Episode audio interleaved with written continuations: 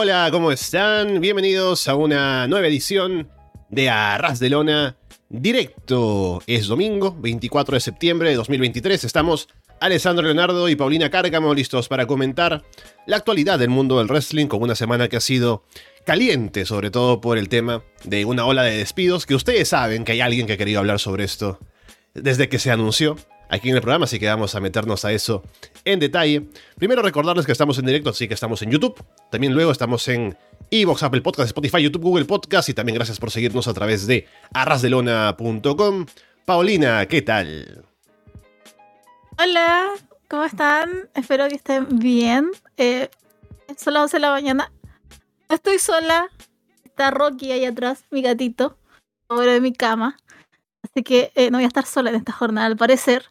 Eh, semana noticiosa, sobre todo por los despidos. Eh, se supone que se viene otra semana de despidos, así que.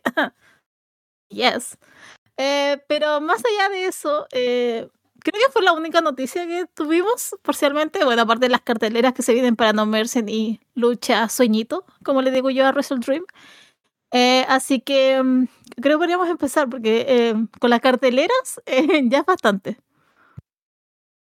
Es cierto, se va a comer bastante espacio de programa. Pero bueno, empecemos también recordándoles que estamos siempre atentos al chat en YouTube, ya que este programa se hace en directo por ese motivo principalmente, para tener la participación de nuestros oyentes. Igualmente estamos en Discord, si quieren, quieren entrar a hablar en audio, lo puede hacer a través del servidor de Discord que tenemos el enlace en la descripción de este video y también en arrasdelona.com. Ya veo gente que está aquí presente en el chat. Eh, está hablando de, de, Christian Cage, ahora campeón TNT, ¿no? Pero siempre lo fue en nuestros corazones, así que eso es solo formalidades. Pero bueno, vamos a hablar de los despidos en WWE. Ya hablábamos de esto la semana pasada, Paulina, con el anuncio de la eh, solidificación, ¿no? El establecimiento oficial de TKO como entidad, luego de que Endeavor ha juntado a WWE y UFC bajo el mismo paraguas. Y hablábamos de algunos cambios que se estaban realizando seguramente o que estarían próximos a realizarse. Durante la semana, creo que fue, el, no sé si fue el mismo domingo o al día siguiente de que hablábamos, ya estaban haciendo el anuncio de que hubo bastantes despidos de gente eh, tras bastidores, ¿no? O lo, habíamos comentado incluso, me parece. Y luego se hablaba de que había como que una baja de moral en, el, en la oficina o en, las, el tema administrativo de WWE, porque hay gente que dice, bueno, mi trabajo no está seguro, ¿no? Ahora que hay tantos cambios y de pronto me pueden votar a la calle. Pero veíamos que había cambios que todavía no nos afectaban a nosotros como fans. Esa semana ha habido ya una ola de despidos de bastante gente. En NXT primero, luego en el roster principal de WWE. Así que vamos a comentar un poco los casos más interesantes, tal vez, de qué pensamos que. Qué nos parece el despido, qué nos parece de su carrera a partir de ahora. Así que veamos, de NXT Voy a leer la lista completa para que me digas si hay alguno que te llame especialmente la atención. Tenemos a Quincy Elliott, Bryson Montana, Yulisa León, Daniel MacArthur, Alexis Gray, Kevin Ventura Cortés, Brooklyn Barlow, Ike Menjiro y Melanie Bresinski. A ver, de, de las personas que nombraste, eh, bueno, Quincy Elliott igual venía con un tema de polémicas desde el año pasado, con declaraciones uh -huh. un poco transfóbicas, un poco harto eh, transfóbica, entonces eh, ya venía en vilo todo el tema de Quincy Elliott. El resto, bueno, gente que poco y nada salía en el show. Eh, lo de Yulisa, yo sé que ella pidió su liberación. Ella, así que yo creo que esto fue más como, oh, casualidad de la vida que ella pidió y se le entregó. Pero hay otro nombre en NXT que creo que es el más importante. Pero ahí, como digo, el resto es como bastante olvidable no estaba haciendo gran cosa. Ahí el único nombre era Quincy Elliott por todo lo que había tenido de, de notoriedad el año pasado uh -huh. y después vino todos estos tweets o todo esta, este resurgimiento de eh, lo que había dicho.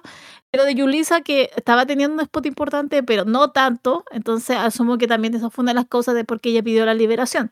Ahora, me voy a adelantar un poquito, pero el caso más importante es el de Mustafa Ali. Estaba actualmente en NXT y que tenía un match para el Premium Live Event del próximo sábado en No Mercy contra Dominic Mysterio. Entonces, creo que ese fue el caso más impactante y lo que hablamos también de Florida 2.0, que esto a lo mejor fue de la nada y ni siquiera John Michael tenía idea de qué gente le iban a sacar y entre una de ellas era Mustafa Ali, lo cual yo encontré a mí últimamente no me estaba gustando el personaje. Me pasa lo de Mustafa Ali como me ha pasado anteriormente, que siento el hype una semana y después se me va. Entonces, pero esto fue sorpresivo porque, insisto, no era no era que lo estaba haciendo solo semanalmente y ah, no, de aquí no hay más, sino que estaba proyectado para tener un combate en un primer live en un spot importante. Entonces, igual, pues nosotros, por lo menos yo que veo eh, NXT, no sé cómo va a seguir esa historia esta semana. No sé qué es lo que va a pasar, no sé cómo lo van a reestructurar. A lo mejor solamente van a hacer un Dominic Mysterio versus no sé quién. eh, eh, a lo mejor lo pierde este lunes porque este lunes pelea, contra Dragon Lee en Raw mañana. Mm. Tienen un combate en Raw. Entonces quizá mañana lo pierde. Yo siento que Dominic lo va lo, o lo pierde mañana o lo pierde el sábado. O sea, yo creo que de esta semana no pasa el título norteamericano. Pero claro, es un poco sorpresivo que se haya ido ese nombre. Siento que estaba en un lugar igual de notoriedad. Sí, hablando de Ali, eh, ha sido el único caso en el que se ha justificado su liberación, porque precisamente, como decías, es el caso que llamó más la atención. Y es el único en el que se ha explicado por qué motivo. ¿no? Porque en el otro podemos asumir de que ya no lo estaban utilizando y qué sé yo. Pero en el caso de Ali, lo que se ha dicho es que para lo que estaba cobrando, su sueldo de luchador del roster principal, y lo que estaba aportando, que era estar en NXT, de pronto ese, esa, esa diferencia entre lo que le pagan y para lo que aporta, según su posición, era algo que de pronto la empresa no estaba dispuesta a asumir. No sé si hubo alguna negociación de por medio o algo así, o directamente dijeron que no era tan importante mantenerlo y lo dejaron ir.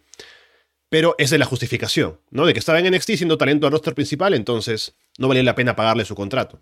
Si nos guiamos por esa lógica, hay gente que está en NXT ahora mismo, como Baron Corbin, por ejemplo, que están bajo una, em, un acuerdo similar, ¿no? Están en NXT a tiempo completo de momento, pero con un acuerdo que viene en el roster principal. Entonces, ¿peligrará Baron Corbin o será el más valioso a ojos de la directiva de WWE como para no dejarlo ir?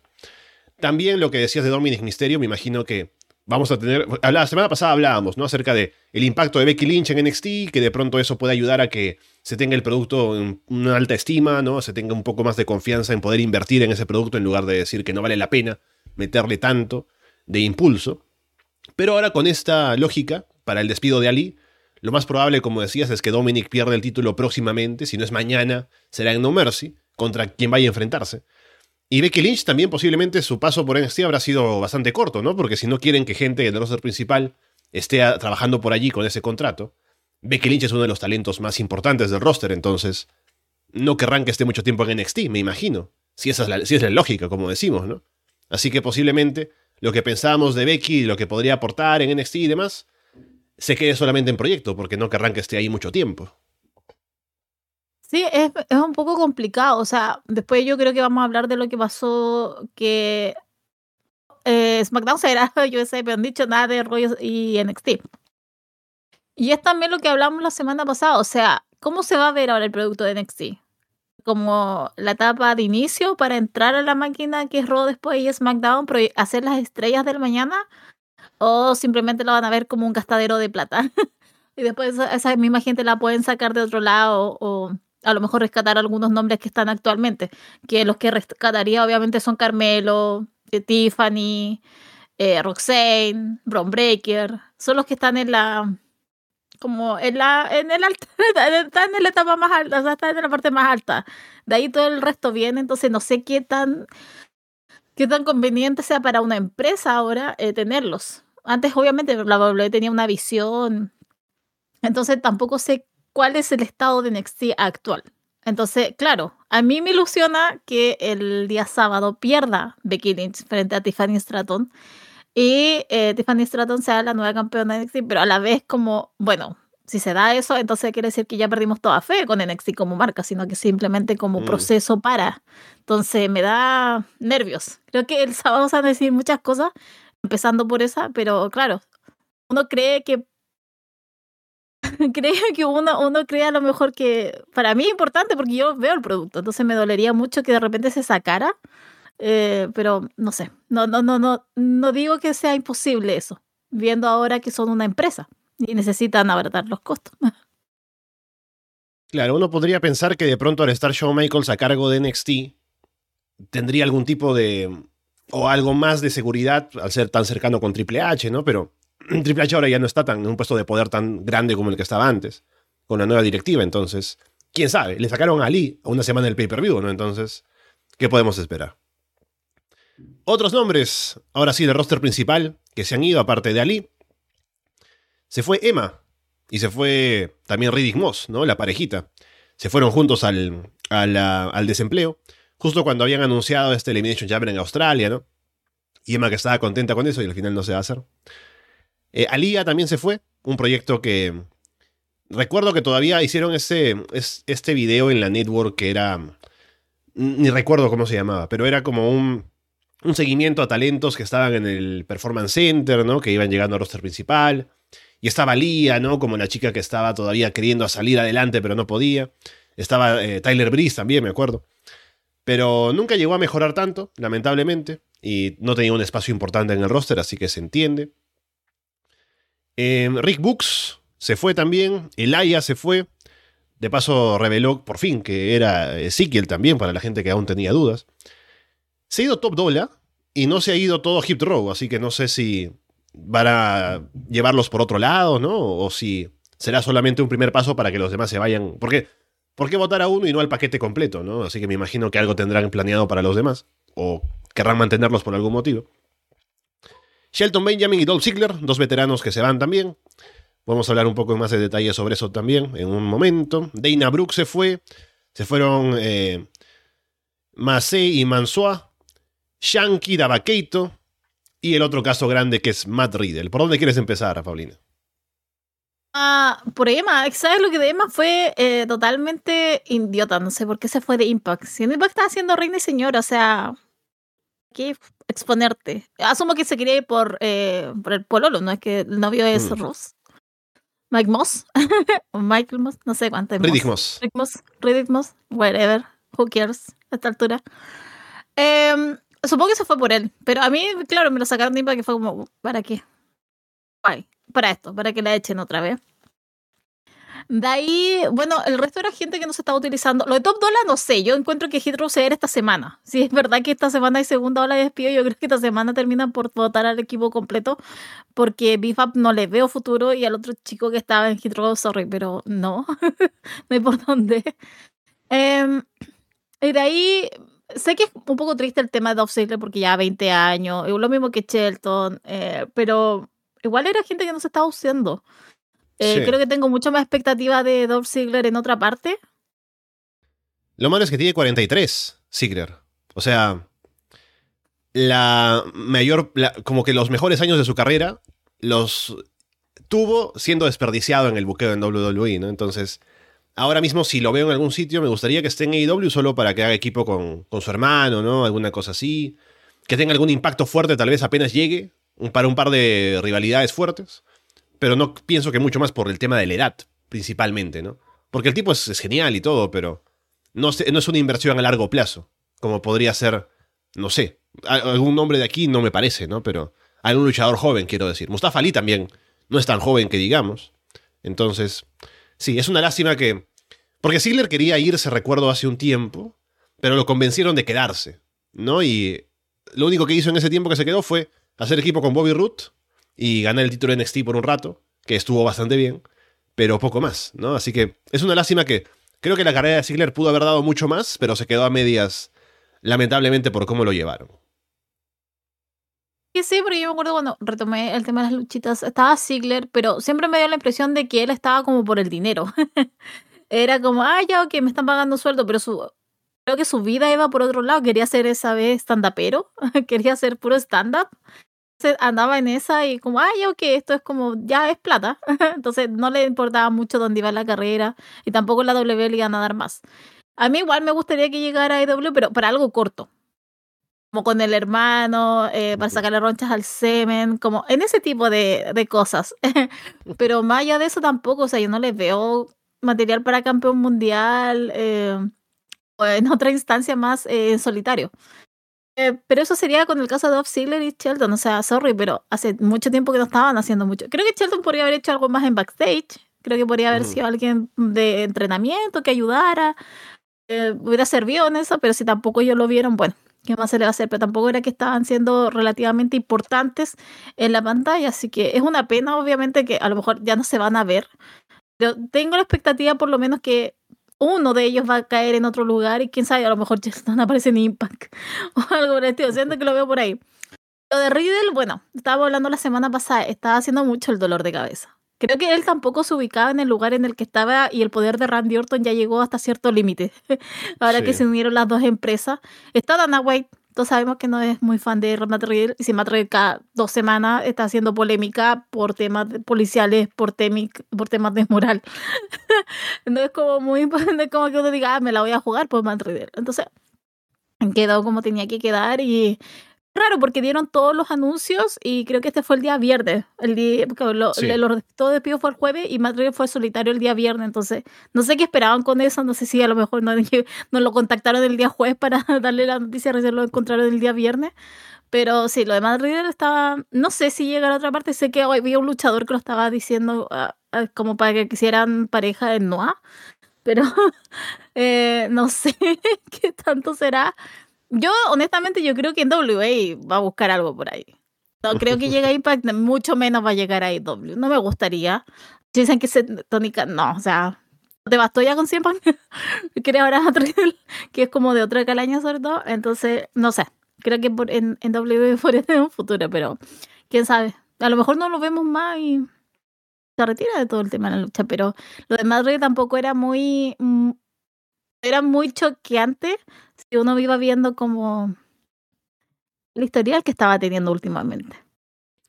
Sí, yo creo que la diferencia de que todos anunciaron el jueves y Madrid el viernes debe ser porque fue un proceso diferente de decisión, ¿no? La gente que se anuncia el jueves es la gente que no están utilizando, que piensan que no vale la pena mantener, ¿no? Mientras que Riddle es alguien que tiene una posición importante en el roster, es un luchador que es valioso, ¿no? Porque la gente lo conoce, ya se ha hecho inversión con él en sus historias, su presentación en televisión y demás. Pero habrá sido un proceso más por el tema disciplinario que llegaron a esa decisión, entonces por eso habrá sido como parte de otro proceso de decisión para, eh, eh, para despedirlo, ¿no? Pero igual no, lo, no me lo imagino en AEW, a menos que Tony Khan pues diga, quiero usarlo, ¿no? Pienso que puedo usarlo mejor que WWE, qué sé yo. No creo que sea necesario tampoco, el roster está bastante lleno, y no creo que sea alguien que vaya a destacar frente a otra gente que está ahí ya en posiciones importantes, no tiene algo que lo diferencie tanto de otra gente, entonces eh, no lo veo. Eh, aparte de esto, ¿quién más me parece que es aprovechable? Lo de Shelton Benjamin, también me imagino un rol en backstage, entrenador. Yo recuerdo hace años, no sé si esto seguiría siendo así, ¿no? Pero hace años recuerdo que dijeron que Shelton no era muy buen entrenador porque como él es tan atlético, como que nunca tuvo que hacer mucho esfuerzo para hacer las cosas, ¿no? Entonces no sabe enseñarlo. Eso recuerdo que lo dijeron hace muchos años en WWE, cuando quiso, quisieron usarlo en el Performance Center o en algún sitio. Pero no sé, a ver si se puede aprovechar a él de otra manera. Em, después otros nombres. Em, Emma, pienso que no sería una... Bueno, yo pienso que va a volver a Impact, que es lo más fácil, ¿no? Junto con Riddick Moss. Si quisiera utilizar la IW podría ser, pero Tampoco creo que le saquen demasiado. Dana Brooke es una luchadora que se formó en WWE, le dieron bastante espacio, sobre todo en NXT, y ha pasado por varias etapas dentro de su carrera en el roster principal. No pienso que sea mala. Creo que por momentos mostró incluso tener una personalidad, ¿no? El público le estaba apoyando, pero nunca se llegó eso a materializar de una manera que fuera más aprovechable para ponerla over, ponerla hacer combates que tampoco sacaba combates tan buenos, así que siempre tuvo una limitación y es una lástima que no haya llegado a explotar el talento que pensaban que tenía y lo que le impulsaron desde el inicio eh, cuando empezaba NXT, eh, siendo un programa semanal. Así que bueno, poco más de los nombres que se, fueron, ¿no? Shanky, Davakeito, justamente protagonista del último episodio de Triple Amenaza, que ya está en el Patreon, por cierto. Así que bueno, hubo una, un video que sacaron Mansur y Mansua que era como una especie de, de piloto, ¿no? De alguna cosa que filmaron haciendo como si fuera Pulp Fiction, ¿no? Que iban a ser como los... Em, como los secuaces de Dolph Ziggler, una cosa así.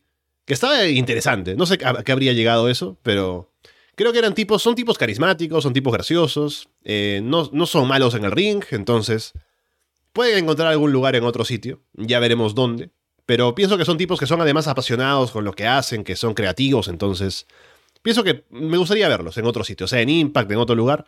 Me gustaría ver cómo pueden evolucionar. Bien. Vamos entonces, dejando este tema, con las carteleras para la próxima semana. Paulina, tenemos en primer lugar el día sábado NXT No Mercy, ya con la cartelera cambiada, que teníamos el Dominic Misterio contra Mustafa Ali. Vamos a ver cómo resuelven ese tema y si de alguna manera justifican eso en televisión el día martes. Pero por lo demás, vamos leyendo esto para que me vayas comentando qué te parece. Hay un combate, déjame ver por cuál empiezo. Vamos con este, que es un combate por el, eh, el título o la, la, copa, la NXT Heritage Cup, que es con las reglas de los rounds y todo eso. Noam Dar defendiendo contra el ganador de el G1 de Shawn Michaels, Butch o Joe Coffey. Uh, Butch, o sea, hay que vender entradas, supongo. Eh, no sé en cuánto irá eh, la capacidad, pero si puedes meter un nombre más importante ahí, eh, aparte de Becky Lynch, creo que está más que justificado. Yo creo que va a estar buena. Eh, yo creo, yo honestamente, después de todo lo que he estado viendo estas semanas con Noam, que me ha ido ganando con esto, todo este, este metafor que tiene su grupo y todo, eh, yo le daría a él, honestamente, el título. Nuevamente le daré a él la copa. Eh, pero no sé cuáles son las intenciones de Shawn Michaels, así que, pero yo, yo me de ganador con Noam sea, bueno, ya sea Butch o Kofi el que llegue. Mira, si llega Kofi a la final, estamos claros que el que va a ganar es Noam. Ahora, con Butch al frente es un poco más complicado de, predecir, pero yo todavía habla sigo jugando con Noam. Bien, sí estaba escuchando que parece que ah, está mejorando la presentación de Noam Dar, de su grupo, así que ahí apoyo la moción. Después tenemos un combate entre Bron Baker, Von Breaker y Baron Corbin. Con el elemento Von Wagner. Eso es obvio. Va a llegar ese día a cobrar vergüenza por eh, lo que le hizo Bron Breaker hace unas semanas atrás. Ay, no sé, yo tenía esperanza de que se juntara Bron Breaker a Baron Corbin. Debo decir que estoy un poco decepcionada, pero quién sabe, quizás se unen en el odio hacia Von Wagner. Eh, pero más allá de eso, encuentro que va a estar muy bueno, eh, o por lo menos entretenido. A ver cómo, cómo se ajusta Bron Breaker con Baron Corbin, que estábamos hablando el otro día con Andrés eso. Así que, pero mm, quisiera que fuera limpio, pero creo que va a haber una pequeña intervención de Von Wagner. Luego tenemos el combate por el título femenino de NXT, que es un Extreme Rules match. Becky Lynch contra Tiffany Stratton. Uy, lo que estábamos hablando recién, o sea, aquí vamos a ver realmente qué es lo que va a pasar con NXT. Creo que si gana Tiffany simplemente va a quedar como un centro de entrenamiento. en cambio, creo que si gana Becky Lynch, no, se la están jugando para que sea una tercera marca y que esté dando ahí una pelea este, esta semana le fue bien en NXT otra vez en rating, tuvo, pasó los 800 mm. mil. Entonces, y esos son números de Becky Lynch.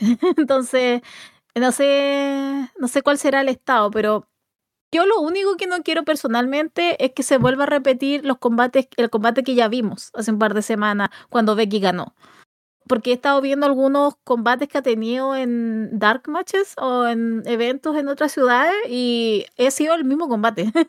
es como un repaso de toda la rutina. Entonces no me gustaría que pasara eso. Y ahora como ese street, también lo que dijimos el otro día, o sea, Tiffany eh, un mal desempeño con la silla, no la agarró bien, los golpes eran un poco raros, entonces espero que haya mejorado un poco en eso y mejore eh, para llegar al Extreme Match y se mata. Yo, no dudo que Tiffany se va a tirar y va a hacer todo lo necesario para lucirse. Y Becky también. Solo espero que esto no sea una rutina ensayada solamente con una silla, con una escalera y una mesa. A eso es lo que voy. No, no quiero que sea solamente el repetir de lo que hemos visto ya varias semanas. Sí, estaba pensando ahora en lo que decíamos, o lo que decía yo acerca de, el hecho de que no quieran tener a gente del roster principal en NXT. No creo que el caso de Ali era diferente porque estaba él completamente en, el, en NXT. No hacía nada en el roster principal. En, en, cambio, con Becky, con Dominic, están en NXT, pero aún justifican su sueldo, apareciendo en Raw, en, SmackDown, ¿no? Entonces, tal vez no sea tan urgente para ellos quitarle el título a Becky, pero viendo el resultado, podremos tener una mejor idea de cuál es el plan que tienen o la idea que tienen de NXT. Y lo que sería, me imagino, el main event por el título de NXT, Carmelo Hayes contra Ilya Dragunov. Uh, Ilya. O sea, yo encuentro que a ser combatazo por parte de Ilya, porque Ilya, el hombre lo da todo.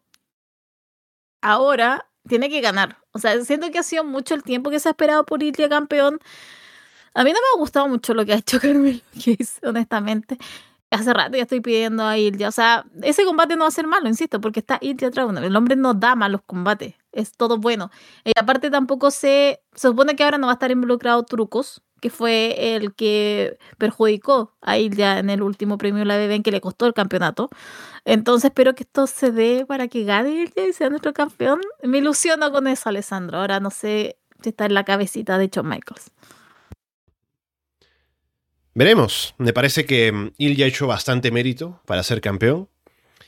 Y mm, tal vez el momento de, Carmelo llega a su fin y habrá algún plan para algún ascenso o lo que sea, pero eh, me gustaría también a Ilya Dragunov como campeón y ver qué pueden hacer con él ahora eh, en ese rol, ¿no? Que también los escucho decir a ustedes como Shawn Michaels hace un gran trabajo para armar retadores y demás. Cuando llega uno a ganar el título, entonces cuando un poco cae su buqueo.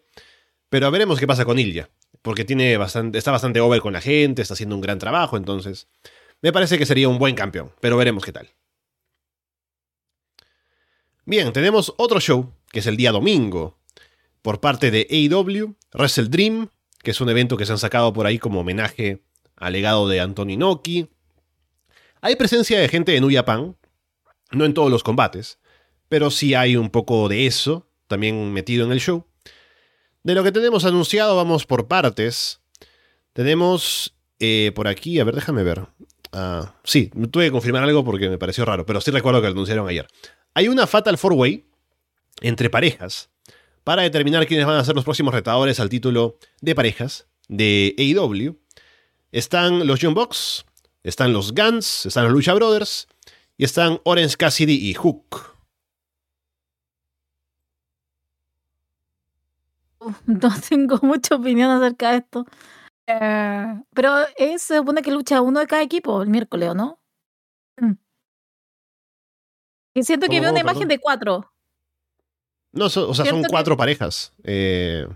Pero esto se va a dar antes en el miércoles, ¿o no? Hay algo. Sé que estamos hablando de lucha sueñito, pero eh, siento que vi algo de uno contra uno contra uno contra uno para el miércoles. Ah, posiblemente, sí, sí, sí. Que sea como un representante de cada equipo, ¿no? No recuerdo haberlo visto, pero te, creo. Yo tengo en la de la cartelera por acá. Confirme, gente, la que está, sobre todo viejo sabroso, te hablo a ti. Confirma si es que es o no. Eso, lo que vi, o lo soñé, que lo vi tempranito en la mañana. Eh, no sé, o sea, como que no. ¿Por qué no? Porque miércoles. Ah. Eh, porque esto va a ser, porque también está Ozzy Open, ¿o no? O sea, está Ozzy, Ozzy, Ozzy con eh, FTR para eh, Lucha Em, nos podíamos aguantar de no dejar a Orange casi en un pay-per-view. A los Bucks, los Bucks que nos han perdido pay-per-view, entonces no nos podíamos aguantar y dejarlos fuera. No, teníamos que involucrarlos en algo. ¿Qué pasa eso? Eh, pero bueno, asumo que será un Spot Fest. Ah, y eh, asumo que dará contenido. yo jugaría como 20 minutos, fijo. 20, eh, 25 minutos. Porque W, Dios santo. Este, ¿Cuánto va a durar esto? 5 horas. pero sí, ahora sí tendría que jugarlo por, un, por algún ganador. Está difícil. Orange que sabes lo que me pasa con todo esto, que se supone que estuvo todo un camino de sobreponerse, tenía lesiones cuando era campeón, eh, no tuvo descanso y ahora de nuevo se mete como para un título y está bien, está con un compañero, pero igual es como, déjanos respirar un poco, casi, deja, por favor, permítenos extrañarte un poco. Pero otra vez lo meten acá, entonces, ¿sabes qué? Hasta creo que se lo darían a él. Pero asumo que tendremos que verlo para el día domingo. Sí, lo que me parece curioso de este combate y también lo que me tiene pensando en quién va a ganar, quién va a ser... Porque los Young Bucks ya lucharon recientemente en All In contra FTR. Aparte acaban de ganar el título de tríos de Ring of Honor. Ahora todos los títulos están casi con gente que no aparece en Ring of Honor, eh, en Honor Club. Pero mm, por eso están ahora metidos como en otra cosa, ¿no? Así que por varios motivos no creo que vayan a ganar ellos. eh, los Lucha Brothers, Rey Fénix acaba de ganar el título internacional, eh, sin quererlo, ¿no? Porque se lesionó John Moxley. Así que dos cosas con eso. Primero que el plan que tenían para el título internacional, con Moxley defendiendo y demás, a ver si eso cambia, o si simplemente ponen a Fénix en ese rol, o qué planes tienen ahora. Ojalá que el título no se diluya como era el título internacional o el All Atlantic cuando lo tenía Pac, que estaba bastante perdido. Eh, y también por otro lado, Lucha Brothers entonces están comprometidos, Rey Fénix sobre todo con eso. Y un combate contra FTR sería un combate grande y todo, pero siento que nos diría, bueno, no, van a ser, no va a ser doble campeón Fénix, entonces no lo van a ganar, ¿no? Eh, los Guns podría ser porque vienen bastante bien eh, en Collision con su grupo, ¿no? Con el Bullet Club Gold. Pero, no sé, ya también lucharon más temprano en el año con FTR, que ya pasó un tiempo, ¿no? Pero igual como que en combate que ya vimos. Y luego Orange y Hook, por eso mismo, como decías, podrían ganar, pero es un equipo que no ha hecho mucho mérito para estar retando al título, ¿no? Pero bueno, sería raro, pero quién sabe, veremos qué pasa. Luego por el título TBS tenemos a Chris Statlander defendiendo ante Julia Hart. O sea, es que yo estoy tan entusiasmada con Chris Statlander, creo que ha sacado muy buenos matches estas últimas dos semanas. Perdón. Eh, pero Julia soy un poco más resistente. No sé, como que no le tengo mucha fe. Espero equivocarme, espero que Chris haga como todo el trabajo y le saque un buen combate. Habrá que verlo, pero por Chris estoy entusiasmada porque te juro que las mujeres, pero de verdad, me saco el sombrero con ella, porque por lo menos lo que hemos visto, de verdad, yo no tengo nada que decir más que aplauso. Sí, ayer en Collision vi mejor a Julia Hart en su combate contra Kiera Hogan. Tampoco tanto, ¿no? Pero al menos algo ha mejorado. Me parece que tal vez. Eh, tampoco voy a ser malo con Ana Jay. Iba a decir, no, mejor que Ana Jay. Pero Ana Jay también se vio bien en su último combate que le vi. Así que no voy a ser malo con ellos. Pero igual Chris ha sacado buenos combates con la gente, como decías. Entonces le tengo fe a que pueda hacer un buen combate con Julia.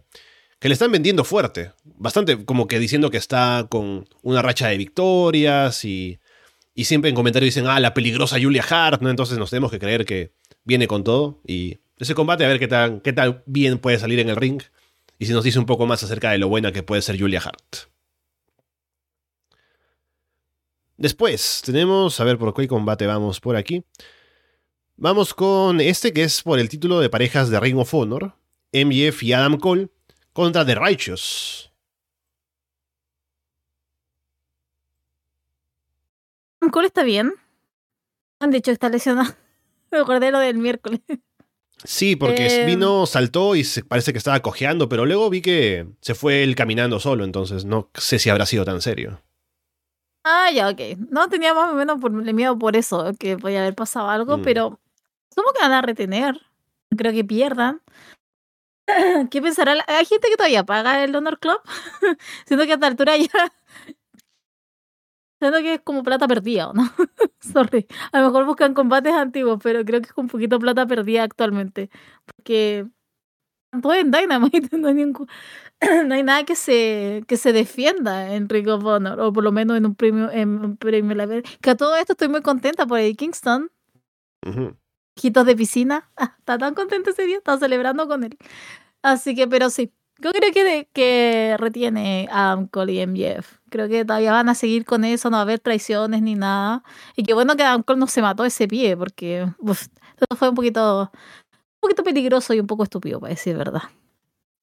Sí, fue una, una noche bastante de mala suerte, esa de Dynamite en AEW.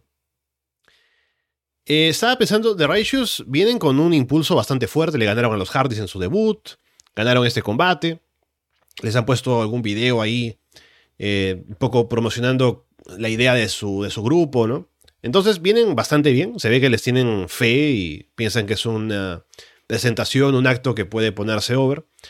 Igual siento que es algo pronto darles este combate, pero no pienso que esté mal, habrá que ver más bien luego de esto si siguen dándoles espacio, ¿no? Que eso es lo importante, porque pienso que tienen potencial para crecer como grupo. Igual me, me parece igual mal que no, sé por qué no está Stu Grayson con ellos, si habían hecho toda la historia en Ring of Honor para que esté con ese grupo traicionando a Dark Order, pero como siendo los dos nada más como pareja, lo están haciendo bastante bien. Y a ver qué también es el, sale el combate y qué tan over o qué tanta y notoriedad les da esa lucha a The Righteous para seguir en una buena posición luego de eso en la división de parejas. Vamos con lo que decías, que Eddie Kingston ganó el título de Ring of Honor en Grand Slam esa semana y ha retado a Katsuyori Shibata para este show, poniendo ambos títulos en juego. Así que estarán el título de Ring of Honor en juego y el título también Strong Openweight.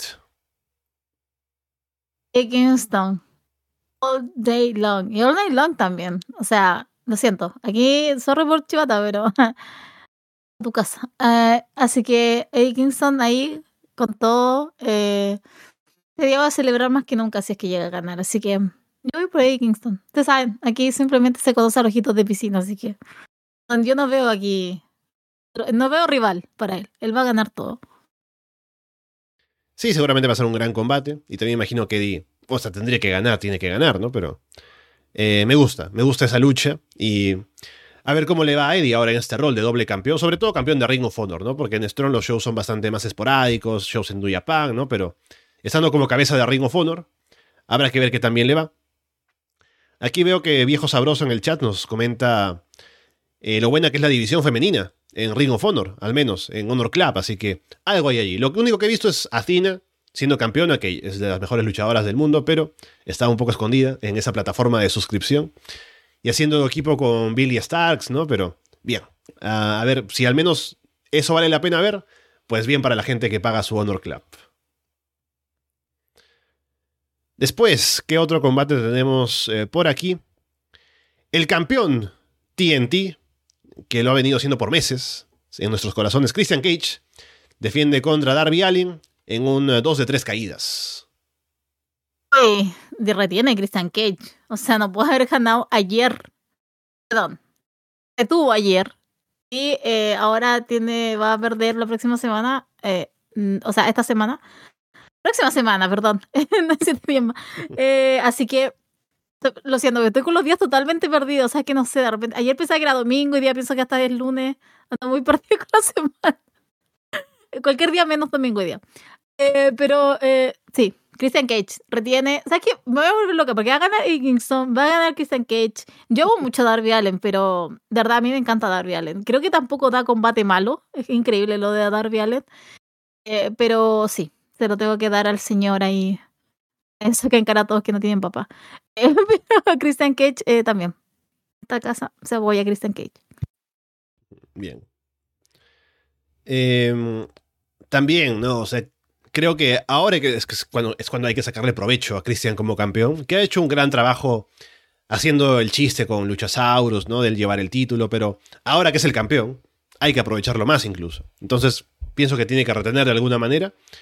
Y vi a alguien más temprano aquí en el chat, no recuerdo a quién, voy a ver si lo encuentro, pero ahí está, lo dijo eh, Lucas más temprano, que ahora que Christian es campeón, hay una justificación para que llegue Edge y tengan un combate, ¿no? Eso estaría bueno. Ya si luego no usas a Edge para nada más, no me importa, pero al menos que tenga ese encuentro con Christian por el título, estaría interesante de ver al menos.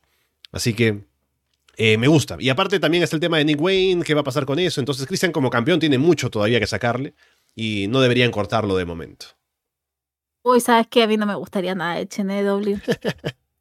que de verdad que no imagínense, la W ya lo quería en el asilo, acá más aún. De verdad que no me entusiasma, no me gusta. Este no está bien solo. ¿Por qué lo van a tener que juntar otra vez con él? Aunque sea de rivales, no me gusta para nada. Me niego a esa idea, de verdad. No, de verdad que ahí me matan. Me matan todo. Y, si llegara a pasar, quítenle ese título a Christian Cage, porque no. Con Edge, no. No. Niego.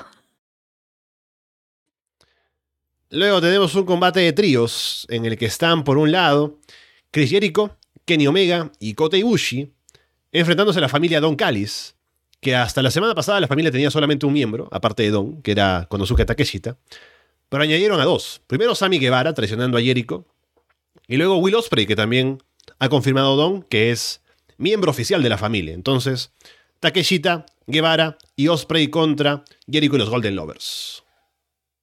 Óyeme, pero es mi combate para ir al baño. O irme a hacer algo para comer no me interesa nada de lo que pasa acá. Don Callis no debería estar en la cárcel, insisto. Los otros tres, eh, mandados por Will Osprey, creo. Eh, y el otro equipo, eh, Kenny Omega y Jericho Jericho, Dios santo, ¿qué, ¿qué, va a aportar aquí? Ah, así para que me odien más todavía. Eh, ¿Qué va a aportar Kenny Omega acá? Eh, buscando solo el hit ahora. Eh, no, pero de verdad, no me interesa este combate, de verdad que no me interesa en nada. No, no, no, para mí va a ser como, ah, ya, bien. Pero... Ah, me puede provocar nada esto, de verdad. Es que sabes que estoy tan, tan no me provoca, no me provoca nada esto de Sammy con Jericho, entonces no estoy tan involucrada con todo esto. Y si me añades a la, al, ahí, al, a la cartelera Will Ospreay, mucho menos. Así que este es mi combate para simplemente eh, desaparecer. Me parece que estuvo, estuvo bien lo que hicieron en Dynamite. Haciendo toda la referencia a Shawn Michaels contra Jericho de WrestleMania 19, ¿no? Em, y ahora la familia Don Callis como un grupo que tiene a gente como Takeshita, Guevara, Osprey. Me gusta. Ahora, la continuidad de Osprey puede ser lo que ponga en duda ya cómo va a funcionar esto todas las semanas en televisión. Si Osprey no está todo el tiempo disponible hasta al menos llegue enero y acabe su contrato. Pero, al menos como presentación, me gusta para este show. Y también Kenny y Jericho haciendo equipo, ¿no? Así que está interesante de ver. Y a ver a qué se desprende todo esto, ¿no? Porque ya tuvimos el Kenny contra Takeshita. Eh, ya tuvimos el Jericho contra Sami, pero en otras circunstancias, así que algo de aquí se puede desprender y me gusta, al menos las posibilidades que te da. Así que está bueno. Yo, yo sí quiero verlo. Yo no voy al baño durante ese combate, Paulina, así que te puedo contar luego qué fue lo que pasó. Mira, entre tú y viejo sabroso ahí en el chat, van a contar todo el combate, estoy segura. Vamos con eh, los últimos dos, si no me equivoco. Sí, primero tenemos el combate por el título de... Ah, no, nos faltan tres. Vamos primero con este. Título de parejas de AEW, FTR contra Aussie Open. Sí, sí, sí. Otro combate para... Ah, no, mentira. no, porque aquí está Catch. Que este me interesa. Eh, pero ah, yo creo que... Yo quiero que gane FTR, obviamente. O sea, primero que todo va a ser combatazo. Eso sí. Se lo cedo a Ozzy, Ozzy, Ozzy. Ahora, ¿va a ganar? Yo creo que va a ganar Ozzy. Ozzy, Ozzy, Ozzy. Porque ahora me gusta decir eso. Ozzy, Ozzy, Ozzy. Eh, pero creo que sí, va a ganar ahí. Me duele en el alma. Ustedes saben, yo amo a FTR, amo a Catch. Creo que ya tuvieron su lugar en Wembley. Como el más importante para mí. Después de eso, si quieren, pierdan todo de aquí en adelante. Pero sí, creo que esta se la voy a tener que ceder a los, australianos. Sí o sí. Sí, un saludo aquí para Alonso, que está que nos saluda hace mucho rato. Eh, este combate se hace también en referencia al combate del año pasado en Royal Quest, que fue muy bueno. Y vienen en, un gran momento ambos equipos, ¿no? Ni, qué decir de FTR y Aussie Open también creo que han crecido bastante dentro de este año en AEW. Así que va a ser un gran combate. Eh, no pienso que vaya a ganar Aussie Open. Es imposible, pero igual me gusta el combate y la posibilidad de que gane uno o el otro. Creo que son dos grandes parejas, así que será, me imagino, el combate de la noche sin mucho esfuerzo, así que veremos qué tal sale. Luego tenemos un Handman Adam Page contra Swerve Strickland. Good for them. Bueno que tengan un combate en un premio, en un premio la bebé, oh, en un pay-per-view. Em, eso, solamente nos divertiremos, somos yo, pero sí, no. Creí que Swerve iba a ir por otro lado. ¿Cuánto con Kid Lee? Me pregunto yo. o sea, ya totalmente está muerto y enterrado. Sí, eso me, siempre me parece tan raro. Porque me pregunto por qué no lo hicieron, ¿no? ¿Será que hay algún tema de política en backstage, de que alguno de ellos no quiere perder y por eso no quieren hacer ese combate final? ¿O es el propio Tony Khan? Que porque Tony sí, algo que hay que criticarle, Aparte, bueno, aparte de muchas cosas, ¿no? Como la división femenina y demás. Pero algo que sí me parece que hace y que eh, de pronto se puede criticar a su buqueo es que es, cuida mucho a la gente. ¿no? no quiere hacer combates grandes todo el tiempo, se guarda muchos combates porque no quiere hacer perder a la gente, ¿no? Siempre quiere tener alguien que sea el claro perdedor en sus luchas, entonces, a menos que llegue un pay-per-view grande y ahí sí enfrenta a gente que puede que pueden ser grandes estrellas, ¿no? Pero en el show semanal pocas veces hay combates entre los nombres más importantes, ¿no? Se guardan. Entonces, eh, siguiendo esa lógica, posiblemente ese Kit Lee contra Swerve es un combate que quiso hacer, pero no se decidió a quién darle la victoria, la derrota, o hubo un tema, como digo, de ellos mismos que tal vez no querían poner over al otro, no sé si habrá alguna molestia genuina entre ellos, porque ahora, llegados a este punto, de que ese combate se debió haber hecho hace mucho tiempo y no se ha hecho, solo nos queda especular, ¿no? Porque no, no, no hay explicación para por qué se paró esa historia y no se hizo el combate finalmente, que tendrían que haber hecho ya hace tanto tiempo. Ahora Kisley está yendo contra Shane Taylor, eh, que es otra historia un poco de sus rivalidades del pasado, que ya hicieron un combate entre ellos hace tiempo en un Ring of Honor, si no me equivoco, pero están volviendo a ese pozo. Y Swerve está por otro lado, y bien por él que está creciendo, está bastante cerca de estar en posiciones más importantes, pero es muy raro que ese combate nunca se hizo. De Shane Taylor, siempre se habla de Tony Stark con los mejores truquitos del business, pero, perdón, Shane Taylor no hay comparación ahí. Eh, ahora no tengo idea qué pasó con eso. A mí me gustaría verlo luchar, pero supongo que ya fue. Eh, pero insisto, yo le haría esto a Swerve. Kevin Page, ¿por qué siquiera? No sé. Debería estar en otra cosa, pero sí. Hágase lo doy a Swerve. Sí, creo que es el momento de que Swerve gane, porque es el que necesita la victoria para como dar un paso hacia el frente. Porque Hatman ya ha sido campeón mundial. A pesar de que esté perdiendo y demás, basta con hacer un par de cosas, un par de promos y está otra vez arriba en alguna rivalidad importante porque ya está establecido como nombre en el roster y asociado a The Elite. Así que Swerve, que viene de abajo, me parece que es el momento para eh, jalar el gatillo con él y ponerlo ahí para que sea alguien a quien tomar en cuenta para cosas importantes próximamente. Entonces, me gusta esa idea de que ya Swerve pueda dar ese paso que estábamos pidiendo hace mucho tiempo. Y este combate tendría que ser bueno, seguramente, y también tendría que ser victoria para el bueno de Swerve. Y el main event, o que me imagino que será el main event, el combate que se anunció como la base de este show, es por fin el que no se pudo hacer el año pasado, Brian Danielson contra Zack Saber Jr. Voy a ver obligada. Ya sabe lo que pienso de cierto personaje que está ahí. Asumo que estará bueno. Confío en Brian Danielson. Y te juro que tenía el corazón acá en la boca. Acá, acá, acá lo tenía. Decía, algo le va a pasar a Brian Danielson que no va a llegar la próxima semana.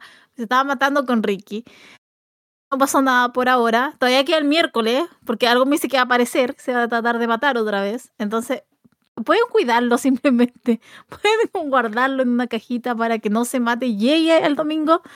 Yo igual creo que esto va a ser el main event eh, por temas de tiempo, porque aquí en Chile va a empezar a las 9. Teniendo en cuenta la cartelera y teniendo los tiempos de IW, quizás termina hasta la 1 de la mañana. Entonces, eh, no sé qué es lo que va a pasar ahí. Capaz hasta yo no llegue, pero Brian Danielson es el que me llamaría a ver el combate, más no el otro oponente, por razones personales. Eh, pero. Mm, vamos, Brian Danielson. Que tiene que ganar. que, ¿Sabes lo que me pasa con Brian Danielson? Que es tan como bonito, es como tan de dar, entonces creo que va a perder. Me va a dar combate a Zack Saber. Pero eh, tendríamos que verlo el próximo domingo. Claro, aparte, como está ya, según él mismo, en camino a retirarse, él querrá dejar como que ya, ¿quién es el mejor luchador técnico del mundo? Que lo sea Zack Saber Jr., porque es el que va a seguir luchando, yo no, ¿no? Entonces, me, lo imagino. Pero veremos el resultado. Más allá de eso, el combate es lo que la gente espera ver. Y ese duelo de luchadores técnicos, ¿no? Y por ese lado, así que me parece que va a ser genial. Eh, me ha faltado algo más de Cyber Jr. hablando sobre esto. Porque claro, es difícil con el tema de la agenda y demás, pero tal vez esta semana habrá un poco más de, meter hype para ese combate seguramente. Ya con Brian habiéndose quitado de encima a Ricky Starks y todo, entonces nos enfocamos en esta lucha en esta última semana para terminar de vender el pay-per-view. Que está buena la cartelera en general. Han hecho además un buen trabajo armando los combates. Cada uno tiene como un trasfondo, entonces han hecho un trabajo mejor incluso que de cara a All In y demás. Así que bien por ellos. Y veremos cómo sale la próxima semana Wrestle Dream que ya voy adelantando como el horario que decía Paulina.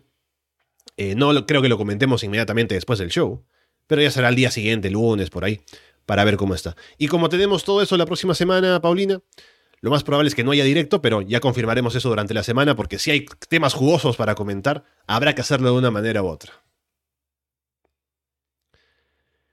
Bueno, ¿qué más tenemos para comentar esta semana? Hablábamos la semana pasada de Jade Cargill, y cuál iba a ser su futuro, qué es lo que iba a pasar con ella luego de su salida de AEW.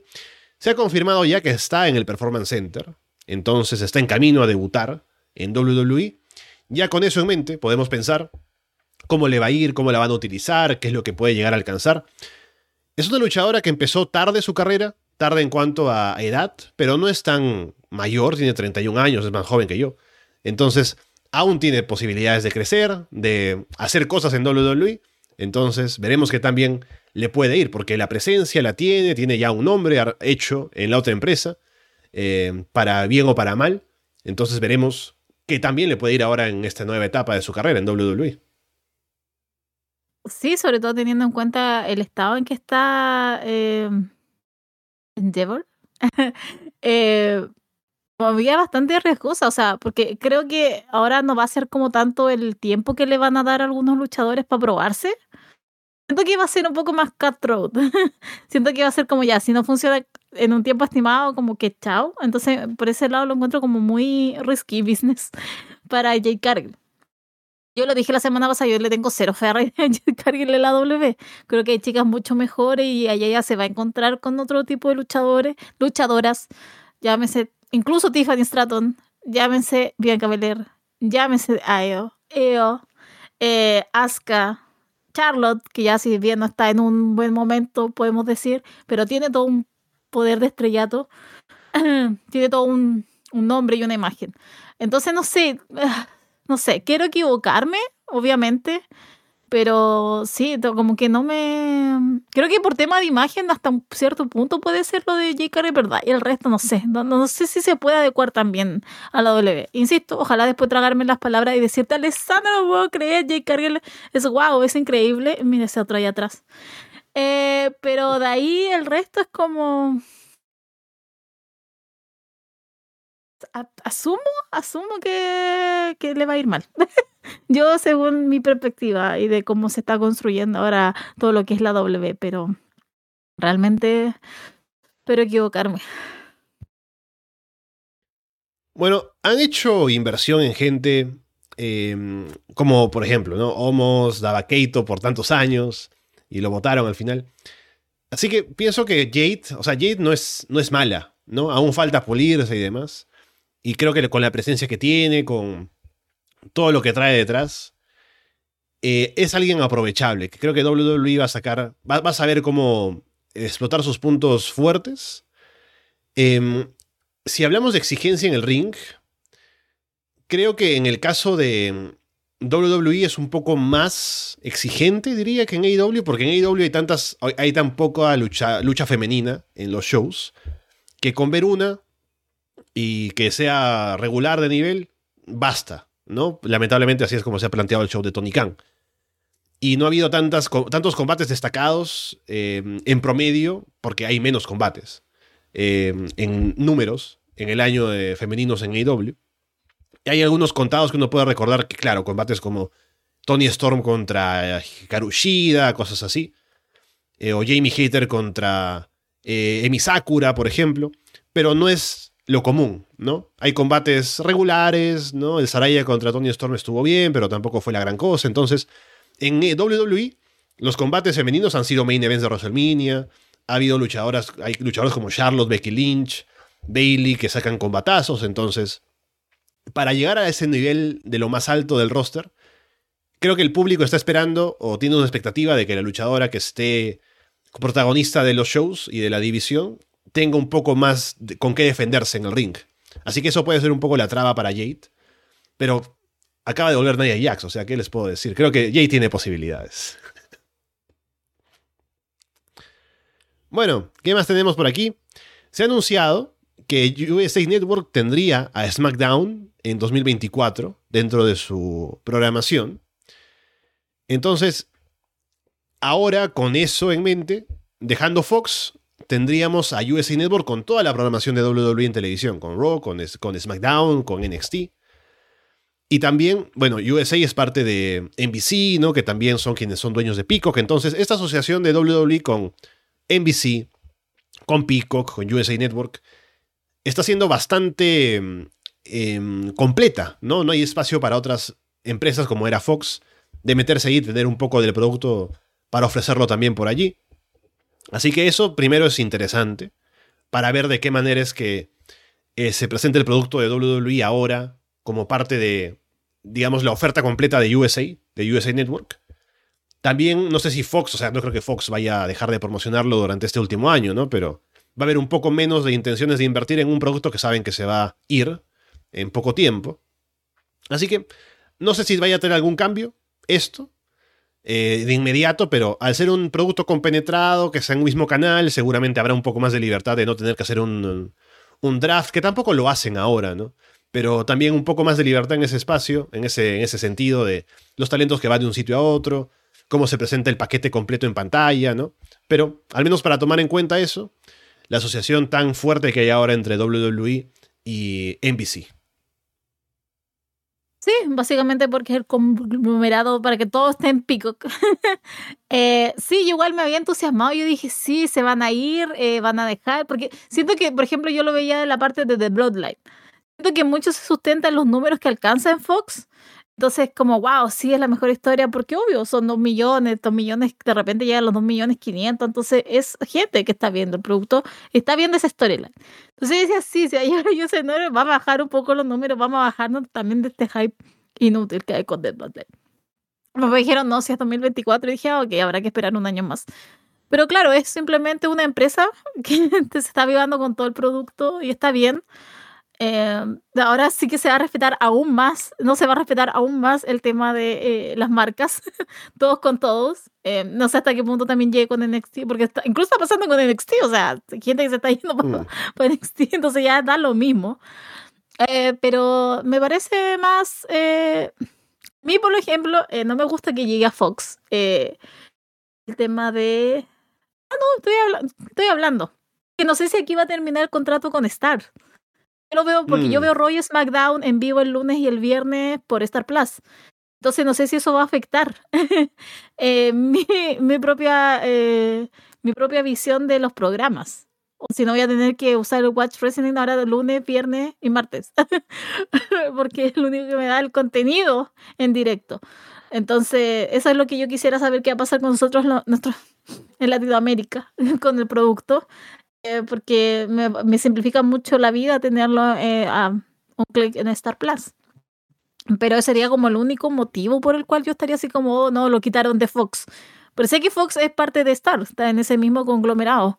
Y acá en Latinoamérica creo que NBC no tiene un lugar como un, lugar propio, o sea, no tiene una plataforma, entonces ahí es donde me preocupo yo bien por los gringos, que no se van a tener todo en un canal, más no yo, que voy a tener que a lo mejor dividir un poco más mi tiempo y, o sea, de, buscar otras alternativas en vez de tenerlo solo un clic. claro. Eh, yo igual recuerdo, porque creo que las negociaciones para otras regiones se hacen por separado, ¿no? Porque yo recuerdo que hasta mucho antes de que WWE estuviera en Fox, con SmackDown y eso, eh, tenían su producto en USA Network. SmackDown no recuerdo dónde era, no sé si era también en USA pero recuerdo que lo pasaban por Fox Sports en Latinoamérica, ¿no? Sin tener asociación con Fox en Estados Unidos. Entonces, a lo mejor no afecta tanto, pero habrá que verlo una vez que esté hecho. Si hay algún cambio también para la, para la distribución de su producto en otras regiones, como puede ser por acá. Igual, em, pensaba, sí, claro, estás apostando todo a una sola plataforma. ¿Qué pasa si de pronto deciden no continuar? Pero como está tan entrelazado ahora WWE con Peacock, o sea, se han vuelto la misma cosa, la WWE Network con Peacock. Creo que no, creo que es una asociación que han visto que beneficia a ambas, entonces se plantea esto a muy, a muy largo plazo, ¿no? Así que no sería tan fácil como decir, bueno, ya no quiero WWE en mi plataforma, se van, porque ya tienen un acuerdo que ha beneficiado y que está tan entrelazado entre la oferta de uno y el otro. Y además también asumo porque la UFC sí es exclusiva de Fox. O sea, está, es exclusiva. Entonces a lo mejor quieren dividir las marcas, no que todo quede como entrelazado, porque claro, si tienes a UFC y tienes el show de SmackDown de la W, no sé, a lo mejor en su visión quieren abarcar mucho más streaming y que les paguen por tres productos diferentes, que sea como casi un dos por uno.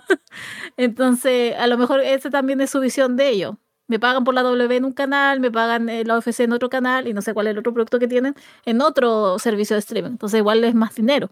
Creo que también esa es como su visión del, negocio. Pero claro, no verme yo, no verme yo perjudicada, pero a nivel de negocio se entiende lo que quieren llegar a hacer.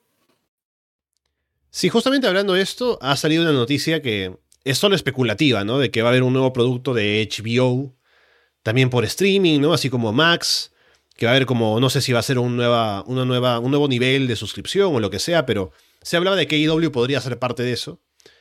Pero eso es solo especulación de momento, así que una vez que se anuncie algo lo estaremos conversando para ver también cómo nos afecta, cómo afecta su distribución en Fight, a qué regiones va, si solamente Estados Unidos, eso habrá que verlo en su momento.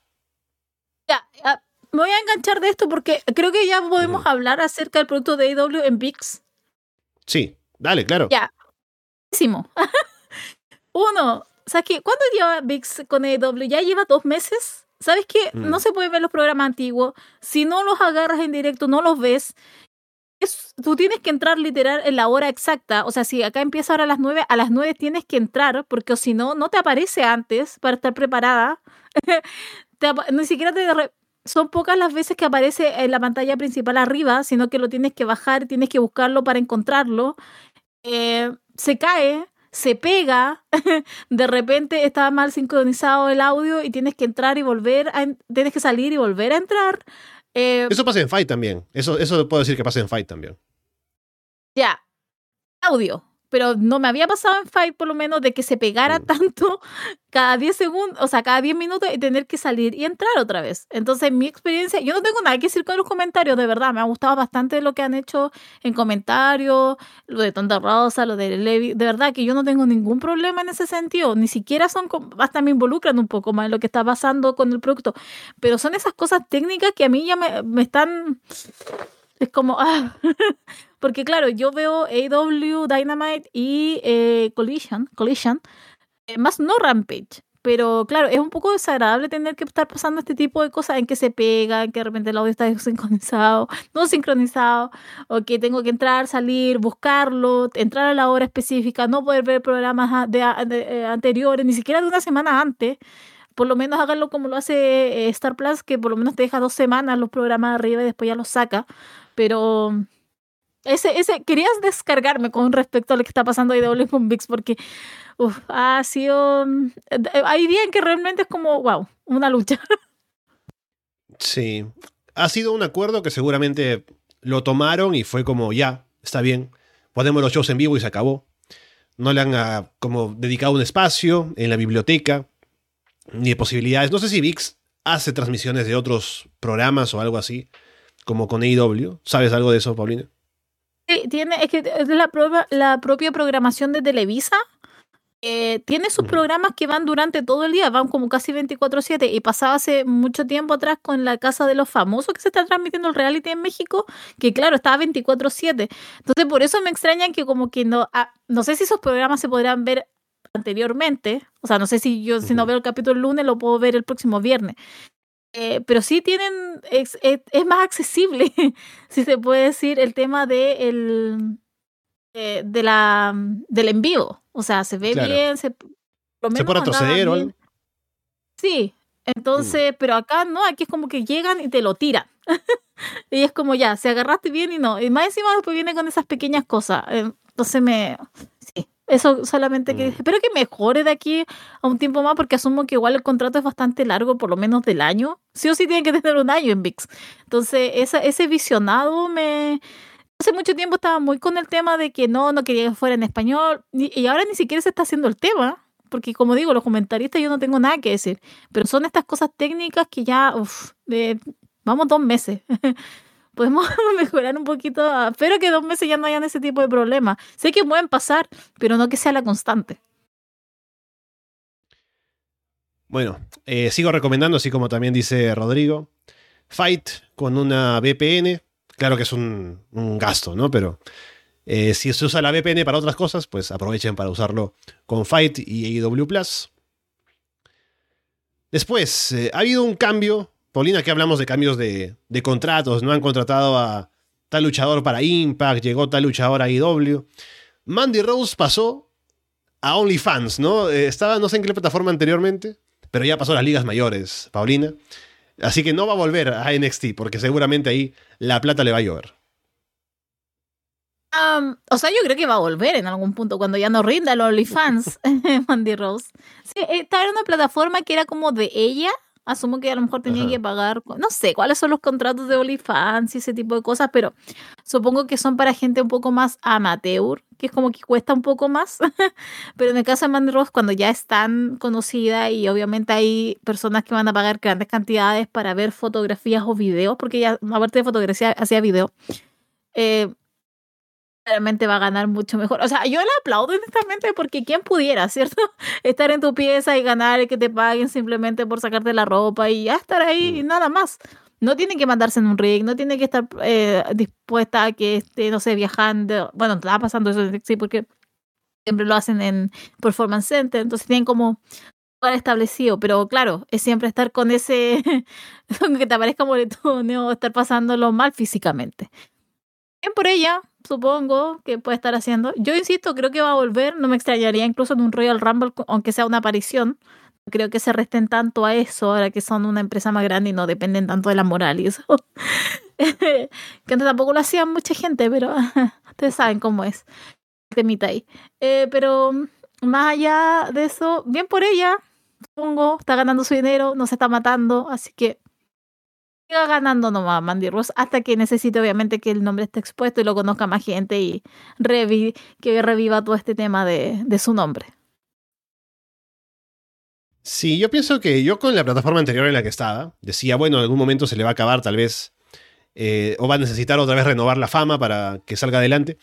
Pero estando en OnlyFans, primero porque es más conocido, aquí como dice también eh, 2 en el chat, pienso que ahora que está en OnlyFans, hay gente que está en OnlyFans y que no tiene una, una carrera previa en otros lugares y que hace dinero y hace buena cantidad de dinero. En el caso de Mandy Rose, ella tiene la carrera anterior que le ha servido como el punto de partida para hacer su carrera en, otras, en otros rubros, en línea. Y ahora que está en OnlyFans, me imagino que eso va a seguir subiendo, ¿no? A pesar de que no tenga ella el renuevo de su nombre de anteriormente. Así que yo conociendo antecedentes y sabiendo eh, cómo la humanidad ahora funciona, pienso que no le, va, a faltar plata, así que aún estará en OnlyFans mucho tiempo y no en el wrestling, pero veremos qué es lo que pasa en el futuro con la ex campeona de NXT. Bueno, antes de entrar a los eh, shows semanales brevemente, hay un tema con qué monito ahora con el Consejo Mundial. Ha habido un tema de acuerdos, de contratos, está también el tema de derechos, porque claro, el Consejo Mundial es dueña del personaje de Qué Monito, así que va a aparecer otro personaje, otro luchador con ese atuendo y ese nombre. Pero ahí estaba Qué Monito queriendo hacer un proceso legal contra la empresa por aparentemente algún tipo de eh, pago que se le debe, algún tema de negociaciones. Así que bueno, siempre estamos aquí apoyando a la leyenda de qué monito. Entonces, solamente hacer la mención para saber que tiene nuestro apoyo de aquí de parte de Arras de Lona. Creo que acá se, acá se entrelaza un tema ético y un tema de negocios. Porque obviamente el Consejo Mundial va a querer sacar provecho del personaje qué bonito. Va a poner a otra persona y lo va a hacer igual. Lo que pasa es que acá donde se cruza con la ética es como se supone que tú tienes una persona que estuvo desde 2002 con ese personaje, lo hizo como lo hizo, lo hizo grande, y no quiere que sea utilizado por otro, o sea, no quiere ser que sea personificado por otra persona. Él es el personaje. te digo exactamente, para estar claros, dice que Monito está acusando al Consejo Mundial bajo el cargo de fraude en grado de autoría, señalando que empezaron una serie de tratos indebidos por parte de la empresa incluyendo incumplimiento de los pagos, maltrato laboral e incluso discriminación por su condición de enanismo. ¿no? dice que esto empezó a partir de que él había expresado que ya quería retirarse, ¿no? porque tiene, ¿cuántos? 55 años, eh, si no me equivoco. Así que, evidentemente, es momento de que piense en el retiro. Pero eso ha llevado tal vez a que Consejo, como quiere seguir sacándole provecho al personaje, primero querer hacerlo con él y de pronto, al no prestarse él para hacerlo, tratarlo de mala manera y luego eventualmente solo reemplazarlo, ¿no? Pero bueno, ahí está el, tema legal de por medio. Claro, entonces por eso digo, o sea, ah, es obvio que iba a pasar algo, o sea, han pasado en otras partes también, o sea, claramente, o sea, si pueden utilizar, además nadie sabe la, persona, o sea, tenemos el nombre y todo, pero ah, si tú lo pones en. Tú vas a decir qué bonito, no vas a decir el nombre de la persona. Entonces, mm. claro, se me, es Consejo Mundial puede seguir sacando provecho y, oye, es negocio y al fin y al cabo. Entonces, pero claro, está mal porque hubo una persona que dio 20 años de su vida. Llegó ahora a un retiro por lo mismo, porque está sufriendo eh, las lesiones, está sufriendo los dolores de todos estos años, estar haciendo lucha libre. Entonces, claro, no sé, no quiero quedar mal con nadie acá, pero por una parte lo entiendo, pero por otra también lo entiendo y lo entiendo más porque es una persona la que está sufriendo y se siente pasada a llevar porque, oye, es mi personaje, está bien, está eh, bajo título de tu empresa, oye, fui yo quien lo llevé, fui yo quien lo hice, eh, icónico, eh, y ahora me pagan con esto, simplemente reemplazándome. Entonces, es parte del negocio y muchas veces las personas en este negocio salen perdiendo. Vamos brevemente con lo que pasa en Raw y SmackDown. Tuvimos en Raw a Kevin Owens cuestionando el hecho de que Jey Uso esté ahí metido, ¿no? Le habla a Sami Zayn, a Cody Rhodes, eh, sobre lo del Bloodline, no se acuerdan lo que nos han hecho y demás. Y todo eso llevó a que esté Josh Day queriendo reclutar a Jey Uso, que también era parte del show, ¿no? De que se va a unir, no se va a unir. Y al final Jey Uso decide atacar a Josh Day en el main event y Drew McIntyre termina tumbándolo, ¿no? Con una patada y le gana. Y luego Josh Mendes siguen atacando. Drew no, decide no ayudarle. Mientras que viene Cody y él sí ayuda. Así que ahí está el, drama con Jey Uso ahora en Raw. Ah, sí, leí un comentario que decía como Kevin Owens haciendo el sentido y está bien. O sea, menos mal que alguien le cobró la palabra a Cody Rhodes, así como, ¿por qué estáis defendiendo a este tipo si literal es como que te costó el título en WrestleMania, ¿por qué lo estás ayudando? ¿Por qué estás haciendo todo esto? O sea, te das cuenta todo lo que han sufrido todos ahí por culpa de Jey Uso, Jimmy. Eh, entonces, fue, fue entretenido ver eso por lo menos. O sea, le dio otra dimensión. Lo de Drew McIntyre haciendo justicia, obviamente. Qué bueno que no lo ayudó. Y simplemente miró, o sea, igual estaba con una mirada así como un poco como, igual podría ayudar, pero mejor no. y yo dije, sí, bien. Y me parecía increíble porque todos decían que estaba a punto de hacer un Hilton. Eh, no me encantaba. Y dije, ¿en qué mundo estamos? Que ahora hacerle un Hilton es, atacar a Jay Uso, no es como onda babyface por excelencia. Yo tampoco me olvido todo lo que ha hecho Jay Uso, entonces. Cody Root, un idiota, obvio, por estar ahí ayudando, pero bueno. Supongo que ese es el espíritu del euroamericano. Más no de Drew McIntyre. ¿A quién voy a apoyar en esta situación? Pero creo que todo esto se jugó bien podrá uno tener las percepciones, pero por lo menos dentro de todo este cansancio que es de Bloodline, Judgment Day, Sami Zayn, creo que por lo menos le dieron otra intención y algo de esto se podía sacar. Se están haciendo, o más bien dijeron en algún momento, recordarás Paulina, lo de que alguien iba a saltar de Raw SmackDown como eh, compensación por traer a Jey Uso. Se han olvidado de eso, así que no sé si lo habrán dejado ahí nada más o si vendrá eventualmente, pero no hubo más mención, así que estamos a la espera todavía. Si es que va a ser importante o no eso. Eh, pero bueno, al menos está el tema con Josh Mendey ahora que le da un poco de interés a esto. Y a ver por dónde va. Y me gusta Kevin Owens, que siempre ha sido el tipo lógico en sus historias, así que bien por él.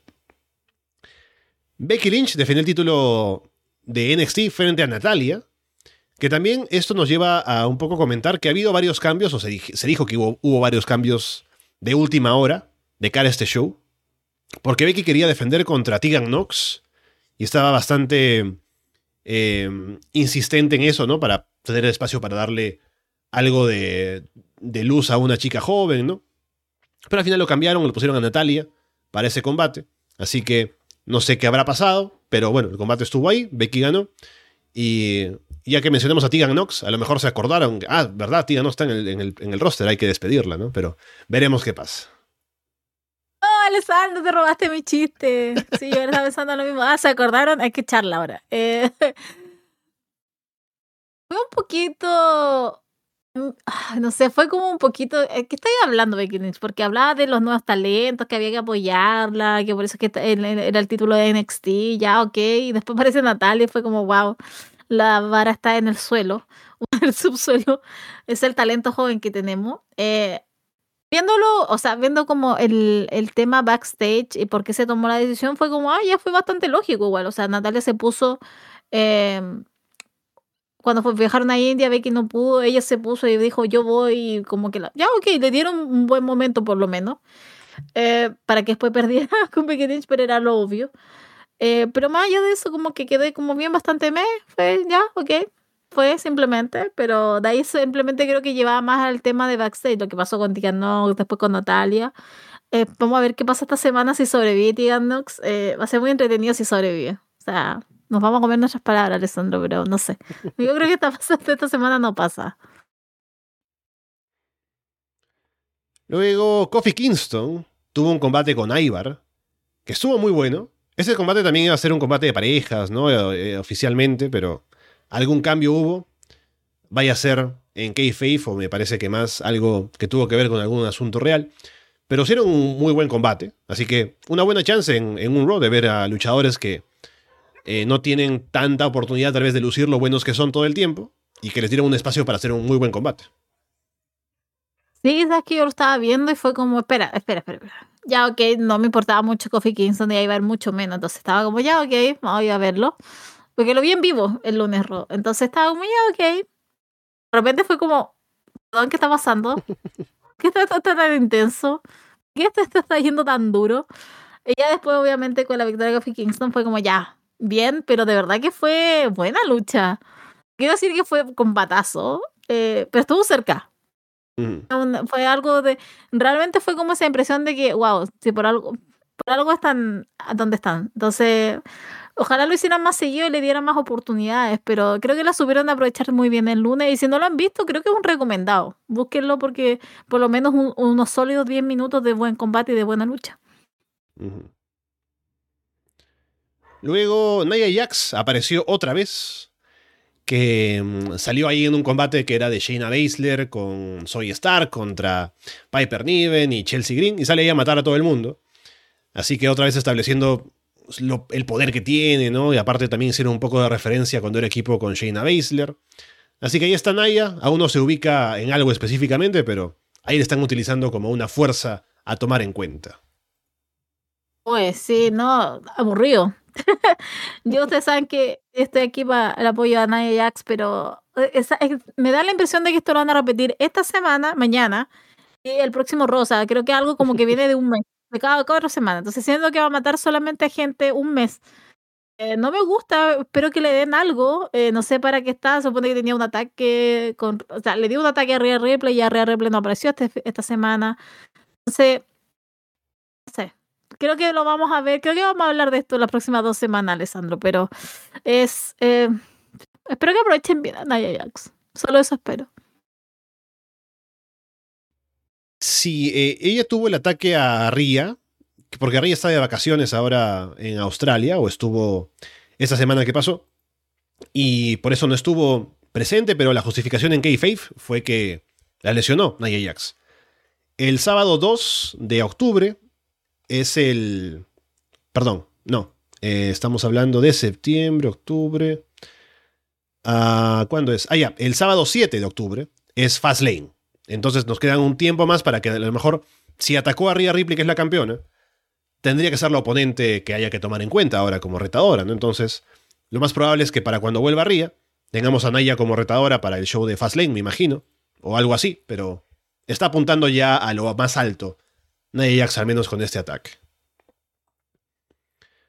Shinsuke Nakamura está aún con el reto a hacer Rollins, pero lo interesante esta semana, algo de novedad es que es como que está completamente por encima de Rollins en cuanto a los juegos mentales, ¿no? Los ataques, así que lo muestra como un retador fuerte, otra vez para Rollins. Igual no pienso que vaya a ganar, ya hubo un combate, ya le ganaron limpio, pero ahí sigue Nakamura. Sí, obvio, había que hacerlo durar hasta ahora, Fastlane. Eh, no sé, yo ya yo perdí todo interés con esto. Por lo menos hubiera hecho trampas, a Rollins, no sé, no hubieran dejado con algo así como para decir, wow, sí, se merece otra oportunidad Chinske, pero siquiera eso, o sea, ni, el esfuerzo, después de haber demostrado tanto, haberse esforzado tanto para llevarlo como una amenaza real en el último pay-per-view a Chinsuke, pero no, ¿qué más puedo decir? De verdad que lo encontré un poquito lamentable toda esta situación y que sigan con esto. Espero que este termine en el 7. De verdad que espero que terminen y pasemos a lo siguiente, pero de repente con Triple H ni siquiera sé. O sea, que hasta lo haga durar a Survivor Series. Bien, después eh, estábamos hablando la semana pasada de Chad Gable y la buena promo que hizo frente a Gunter y tenerlo como un posible retador otra vez por el título intercontinental.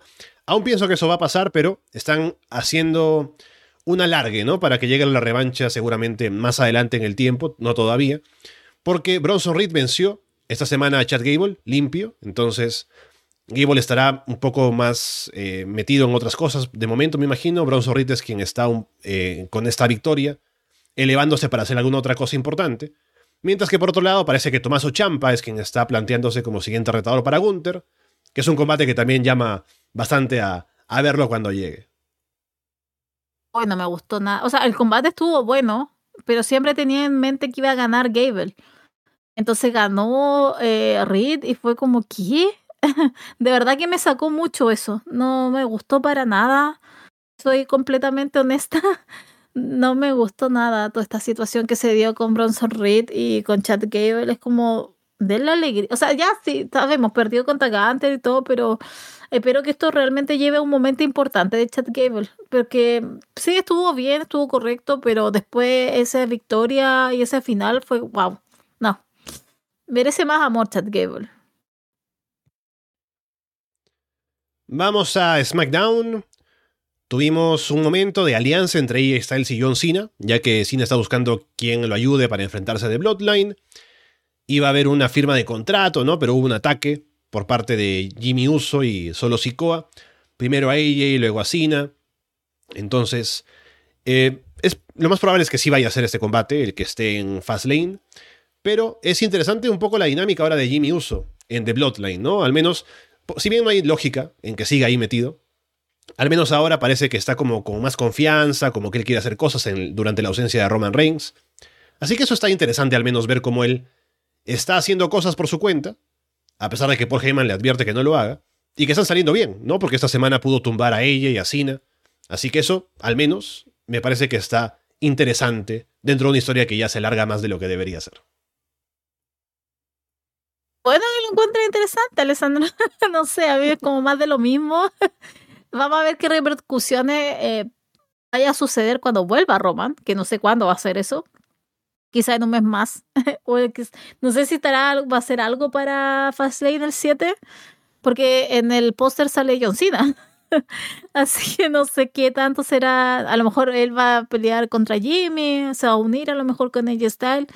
Este segmento creo que estaba pautado en LA Night, pero LA Knight dio mm. positivo para COVID, entonces, uff, el, pésimo tiempo LA Knight para enfermarte, es una pena, ojalá esté todo bien, pero claro, viendo las posibilidades y las oportunidades, uff, es muy mal timing, pero lo va a aprovechar AJ Styles, pero sí, con lo de Jimmy Uso no sé, no, no.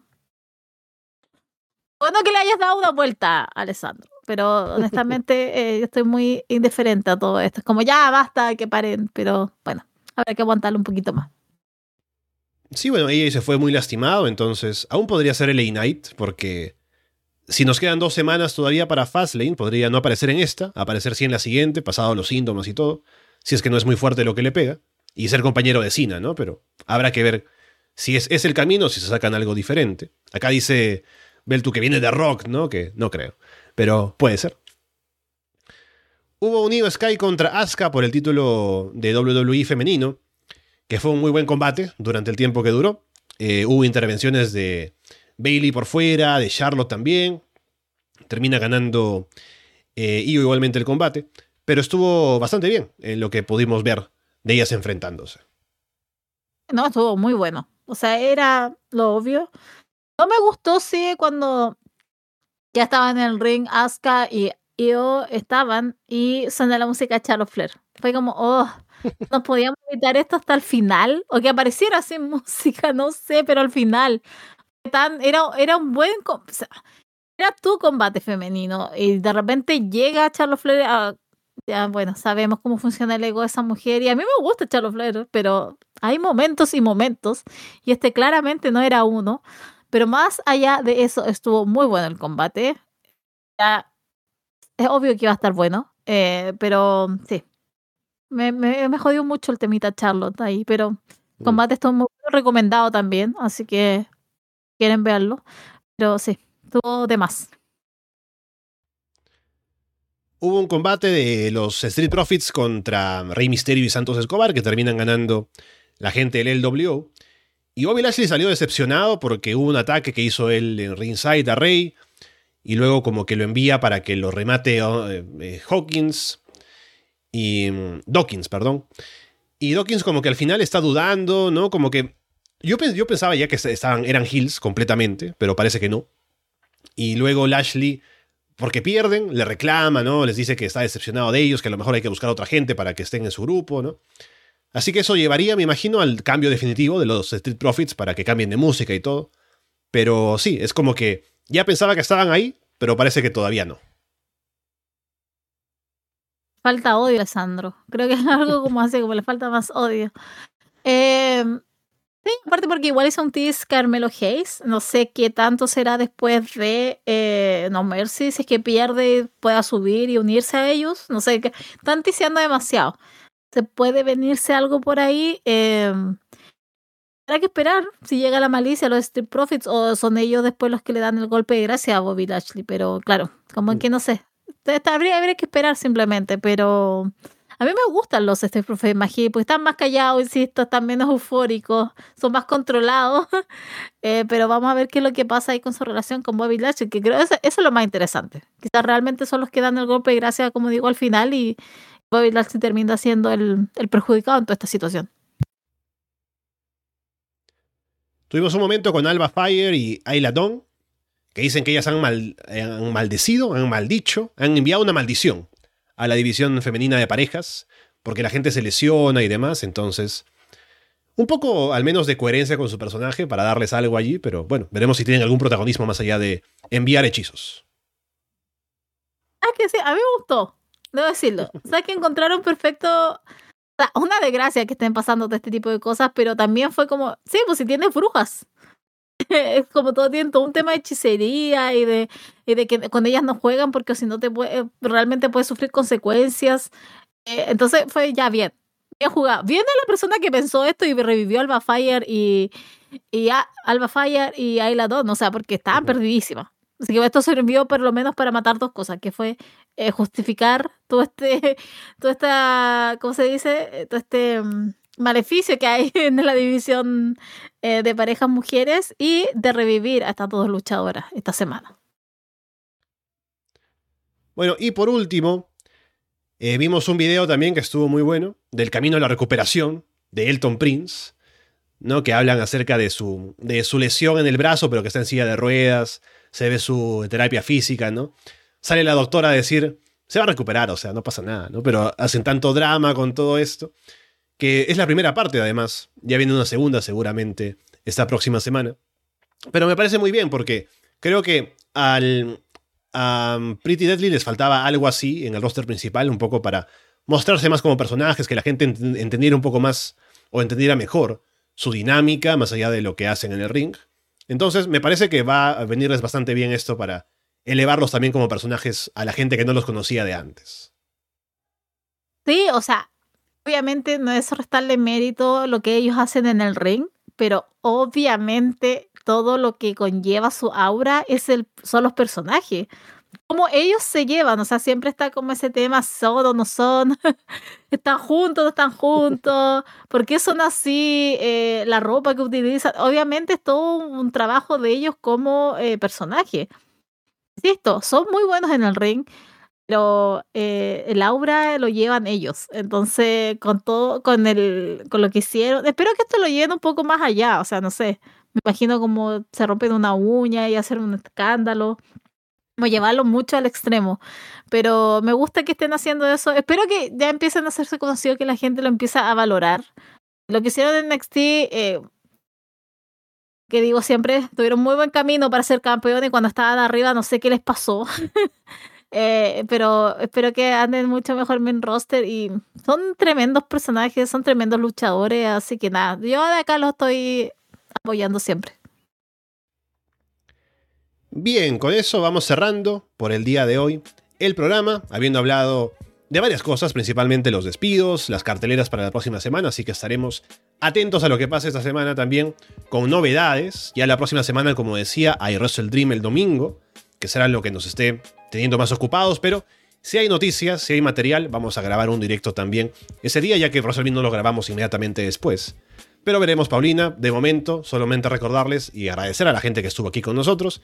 Recordar que tenemos varios, bastante contenido ya salido en abierto para ustedes, con los programas como este directo, como los especiales de shows importantes, del pasado también con Monday Night, y el resto de cosas en el Patreon, Florida 2.0, Florida Vice, que se va a grabar mañana hablando de Grand Slam y de Collision, también hablando, o mejor dicho, también tenemos, aparte de eso, Triple Amenaza, que ya se publicó el segundo episodio, que saldrá en abierto la próxima semana, Monday Night y todo lo demás que tienen por allí. Y bueno, Paulina, estaremos entonces, eh, dependiendo de las cosas, la próxima semana hablando también aquí por el directo, o si no, por otros lados, seguramente contigo en Florida 2.0, en No Mercy también, que se va a hacer ese mismo fin de semana. Así que muchas cosas, como siempre, a las que estar atentos en el mundo del wrestling. Eso me estaba pensando, o sea, nosotros vemos No Mercy y enseguida vamos a grabar el especial que va a ir en abierto. Ustedes saben que cuando es este Premium Live Event va para todos. Y ahí vamos a hacer la revisión de este No Mercy que se juegan creo un par de cosas. Así que yo voy a estar ahí. Eh, que hay directo la próxima semana también. Así que vamos a ver cómo están las noticias. Yo estoy esperanzada en que va a haber más despido esta semana, pero who knows.